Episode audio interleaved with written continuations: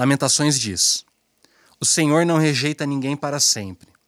Ele pode fazer a gente sofrer, mas também tem compaixão, porque o seu amor é imenso. Não é com prazer que ele nos causa sofrimento ou dor. E o salmista diz: A sua ira dura só um momento, mas a sua bondade é para a vida toda. O que significa dizer que Deus se ira? Ou então que ele pode fazer a gente sofrer? Deus seria o responsável pelo nosso sofrimento? Seria Deus o causador do mal?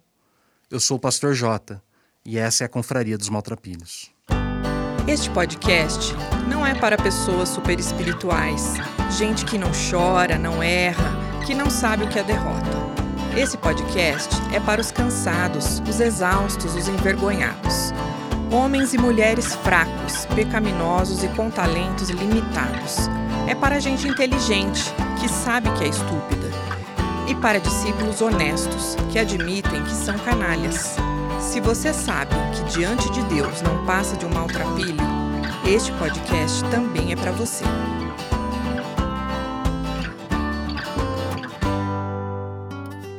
Olá, confraria, seja muito bem-vindo, muito bem-vinda. Semana passada nós conversamos sobre como lidar com a tristeza. E ó, se você não escutou, para de ouvir agora, volta no episódio anterior depois você volta para escutar isso aqui. Agora, se você escutou, deixa eu lembrar você sobre o que nós conversamos semana passada.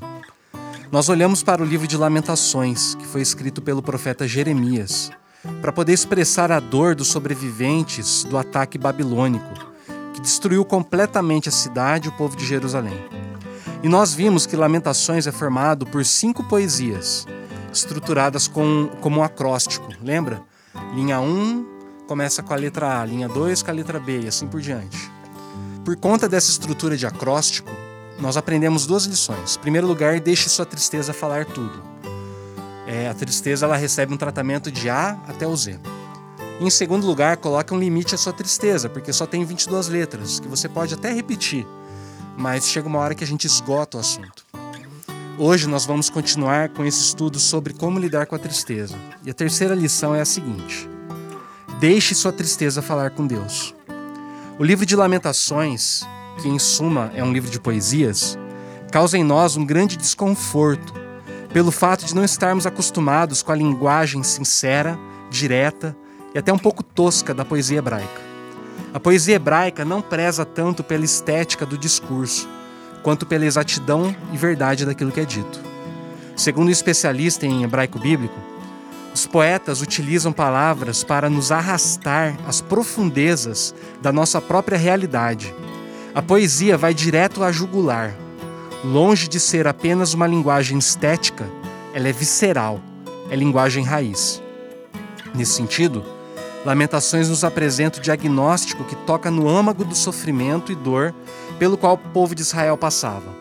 A razão do caos vivido por eles era a ira de Deus. Lamentações 2:1 diz: Quando ficou irado, o Senhor cobriu Jerusalém de escuridão. Ele transformou num monte de ruínas a cidade de Jerusalém, que parecia um céu e que era o orgulho do povo de Israel. No dia da sua ira, Deus abandonou até o seu próprio tempo. E aí eu sei que se você tem acompanhado o podcast, talvez tenha dado um nó na sua cabeça. Porque duas semanas atrás, no episódio 3, eu afirmei que a religiosidade é que trabalha com essa ideia de causa e efeito, na qual eu sou amado por Deus apenas quando faço por merecer, e sou rejeitado quando meu desempenho não é suficientemente bom. Na ocasião, eu afirmei que o Evangelho diz que Deus nos ama, apesar do nosso desempenho, que nunca vai ser satisfatório. Como é que fica então essa questão da ira? Acontece que a ira não é o oposto do amor. O oposto do amor é a indiferença. Só é capaz de se irar aquele que se importa. Deixa eu te dar um exemplo para poder esclarecer. Eu tenho uma filha de um ano e meio, chamada Olivia. É, um dia nós estávamos brincando em casa e de repente eu olhei para um brinquedo do meu filho mais velho e era um brinquedo que tinha um monte de bolinha pequena. E aí eu não vi nenhuma das bolinhas. E eu olhei para Olivia e ela tava com a boca cheia e dando risada. Cara, meu coração começou a bater muito desesperado e deu aquele frio na barriga. E aí eu corri para cima, é, aliás, nem corri tanto assim para cima dela, porque eu fiquei com medo dela assustar e engolir, né? Mas quando eu cheguei perto, eu apertei a bochecha dela com força para fazer ela cuspir as bolinhas. Eu sei que isso machucou muito ela. A minha reação foi violenta, foi agressiva, porque eu fiquei com medo de que ela se machucasse ou até que ela morresse. A minha ira foi movida pelo amor. Um pai que não se importa é um pai que nem estaria presente, talvez, para poder ver isso. E isso é só um exemplo bem tosco para poder tentar lançar alguma luz sobre o que Deus faz, mas a verdade é que a ira de Deus não é uma explosão descontrolada de raiva, como se Deus fosse o Hulk, sabe? Que fica nervoso e sai quebrando tudo. A ira de Deus é uma resposta pensada e controlada à maldade. Tem um teólogo chamado James Bryan Smith que ele escreve o seguinte: A ira não é algo que Deus é, mas algo que Deus faz. Embora seja correto dizer que Deus é santo, não é correto dizer que Deus é irado. A ira é apenas o ato justo de um Deus santo em relação ao pecado. Deus é contrário ao meu pecado, porque é a meu favor. E se eu defendo o pecado, Deus se coloca contra esse desejo, porque ele provoca minha destruição. Ou seja, o povo de Deus experimentou sua ira porque Deus não estava indiferente ao que acontecia, cuidando de outras coisas. Nas palavras do rabino Abraham Heschel, a atenção de Deus é o pré-requisito e a fonte de sua ira. O motivo dela se voltar contra o homem reside no fato dele se importar com sua criação. Portanto, se Deus está perto a ponto de ficar irado com toda a maldade que ele via acontecendo, ele também está suficientemente perto para escutar nossa tristeza, arrependimento e dor. É por isso que Lamentações é escrito. As pessoas se dirigem a Deus que está perto, na esperança de que ele abandone sua ira e seja novamente misericordioso. Nesse sentido, as poesias dirigidas a Deus são orações. Orações que apresentam a tristeza e o sofrimento da forma mais pessoal possível. Citando mais uma vez aquele especialista em poesia hebraica, ele fala o seguinte: abre aspas. Oração é a linguagem utilizada no relacionamento pessoal com Deus. Ela expressa profundamente o que sentimos, ansiamos ou respondemos diante de Deus. Ele fala conosco e nossas respostas são as nossas orações. Essas respostas nem sempre são articuladas. Silêncio, suspiros e grunhidos também constituem respostas. Elas nem sempre são positivas. Ira, ceticismo e blasfêmias também são respostas. Porém, sempre Deus está envolvido, quer na escuridão, quer na luz, em fé ou desespero. É difícil nos acostumarmos com isso, pois temos o hábito de falar sobre Deus e não com Ele. Fecha aspas. É por isso que Lamentações nos desafia a não simplesmente darmos voz à nossa tristeza, deixando que ela se expresse livremente, mas também nos desafia a colocarmos toda essa tristeza, sem retoques, sem maquiagem, diante de Deus. Você é livre para questionar, para desabafar, para se irritar, para duvidar, para chorar até cair sem forças, diante de um Deus que estará lá para poder acolher sua dor. Bom, a quarta e última lição é o seguinte: permita que sua tristeza o amadureça, ou então a amadureça a Bíblia cita dois tipos de tristeza. Segundo aos Coríntios 7:10 fala: A tristeza segundo Deus produz um arrependimento que leva à salvação e não remorso. Mas a tristeza segundo o mundo produz morte. Os antigos monges do deserto usavam duas palavras gregas diferentes para diferenciar essas duas tristezas. Uma palavra era pentós, que a gente pode traduzir como lamento. A segunda palavra era lipé, tristeza. Anselm Grun, que é um monge beneditino alemão, diz o seguinte: O lamento, pentós, pode chorar. Suas lágrimas podem amolecer a alma endurecida e fazer com que ela se torne frutífera. É possível que as lágrimas do lamento se transformem em lágrimas de alegria. A tristeza, lipé, porém não pode chorar, pois ela é choramingona e se banha em sua própria autocompaixão. Ou seja, O lamento, pentós, gera uma transformação positiva, torna a vida frutífera porque amadurece a gente, nos torna mais humanos, porque nos ensina a reconhecer os nossos limites, a assimilar as perdas e perceber que o luto faz parte da vida.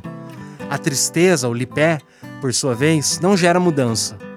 Nos deixa estagnados porque ficamos presos à autocompaixão, à vitimização. Esse tipo de tristeza, ao invés de gerar pessoas maduras, cria gente mimada que não sabe lidar com a frustração e a perda. E por isso faz mãe à medida que não tem os seus desejos satisfeitos. Seria ótimo amadurecer sem precisar sentir dor ou sofrer, mas em um mundo corrompido como o nosso, não existe amadurecimento que não envolva sofrimento. Nem mesmo Jesus ficou livre disso. Hebreus 5, do 7 ao 9 fala: Durante sua vida aqui na terra, Cristo, em voz alta e com lágrimas, fez orações e súplicas a Deus, que o podia salvar da morte. E as suas orações foram atendidas, porque ele era dedicado a Deus. Embora fosse o Filho de Deus, ele aprendeu por meio dos seus sofrimentos a ser obediente. E depois de ser aperfeiçoado, ele se tornou a fonte da salvação eterna para todos os que lhe obedecem. Eu quero enfatizar essa parte, depois de ser aperfeiçoado, depois de ser tornado maduro, pleno, alcançar o estágio final do desenvolvimento. Foram sofrimentos que levaram Jesus até a maturidade humana, aquilo que a Bíblia chama de plena varonilidade, ou seja, o que eu e você deveríamos ser quando seres humanos. Agora, tem algo que me intriga nessa passagem. O texto diz que Jesus fez orações e súplicas a Deus com lágrimas. Ou seja, Jesus levou até Deus a sua tristeza, como eu falei no ponto anterior, ponto 3. Porque ele sabia que Deus podia salvá-lo da morte. Mas aí o texto diz que as suas orações foram atendidas porque ele era dedicado a Deus. E aí eu me pergunto, mas e o Getsemane? Quando Jesus ora, Pai, se possível, passa de mim esse cálice. O cálice não foi retirado de Jesus, pelo contrário, o cálice foi bebido até a última gota. Se Jesus morreu na cruz, se na cruz ele suportou todo o peso da ira de Deus, como é que Hebreus fala que as orações dele foram ouvidas? Acontece que a resposta de Deus não foi livrar Jesus da cruz e do sofrimento. A resposta de Deus foi ressuscitar Jesus do túmulo. Como disse Nietzsche, só existe ressurreição onde há túmulos.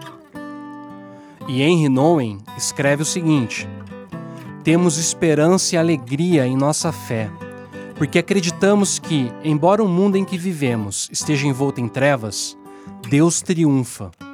Esperança não significa que vamos evitar ou seremos capazes de ignorar o sofrimento, é claro. De fato, a esperança nascida da fé torna-se amadurecida e purificada pela dificuldade. A base de nossa esperança tem a ver com aquele que é mais forte do que a vida e o sofrimento. Minha oração é para que você também encontre esse Deus que é capaz de acolher toda a tua tristeza e que, mesmo em meio às dificuldades, sofrimento e dores, Ele é aquele que usa tudo isso para amadurecer a gente, para tornar a gente mais livre, mais pleno, mais feliz, enfim, mais gente. Que Deus te abençoe. Você ouviu a Confraria dos Maltrapilhos, pelo Pastor J, com os trabalhos técnicos de Felipe Pompeu, pela FF Produtora. Até a próxima!